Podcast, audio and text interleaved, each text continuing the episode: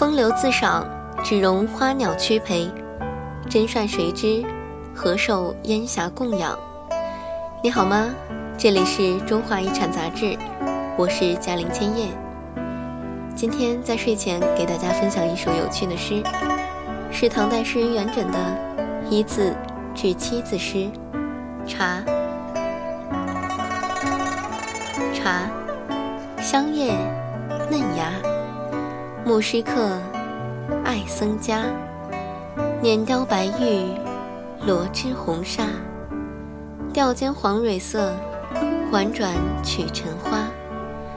夜后邀陪明月，晨前独对朝霞。洗尽古今人不倦，将知最后岂堪夸？元稹，字微之，唐朝宰相，著名诗人。他从小聪明过人，少年既有才名，与白居易同科及第，并结为终生师友，给世人留下“曾经沧海难为水，除却巫山不是云”的千古佳句。元稹其诗词浅意哀，仿佛孤凤悲吟，极为扣人心扉，动人肺腑。这首一字至七字诗，俗称宝塔诗，在中国古代诗中较为少见。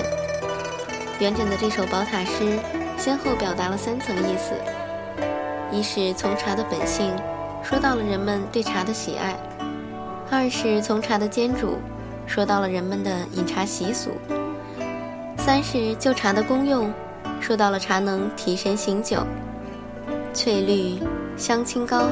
味甘甜，耐冲泡。其中第四句所写的烹茶，是因为古代饮的是饼茶，所以先要用白玉雕成的碾把茶叶碾碎，再用红纱制成的茶箩把茶筛分。第五句写烹茶，先要在吊中煎成黄蕊色，而后盛在碗中浮拨末。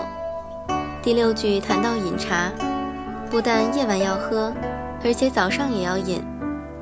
到结尾时，指出茶的妙处，不仅古人或者今人饮茶都会感到精神饱满，特别是酒后饮茶有助醒酒。这首诗饶有趣味，在描写上有动人的芬芳，香叶有楚楚的形态，嫩芽曲尘花，还有生动的色彩，碾雕白玉。罗织红纱，吊间黄蕊色。饮茶之时，应是夜后陪明月，晨前对朝霞，真是享受着神仙般快乐的生活。可谓睡起有茶，已有饭；行看流水，坐看云。茶还可以洗尽古人今人之不倦，这是茶的神奇妙用。今天的夜读就到这里啦，希望你能喜欢。如果你有什么感兴趣的内容也可以评论给我。嗯今天北京下雨了不知道你那里天气如何还要注意及时增减衣物以防感冒。好啦时候不早了今天是周一要好好睡上一觉迎接下面一周的工作和生活。乖乖躺下闭上眼睛晚安好梦。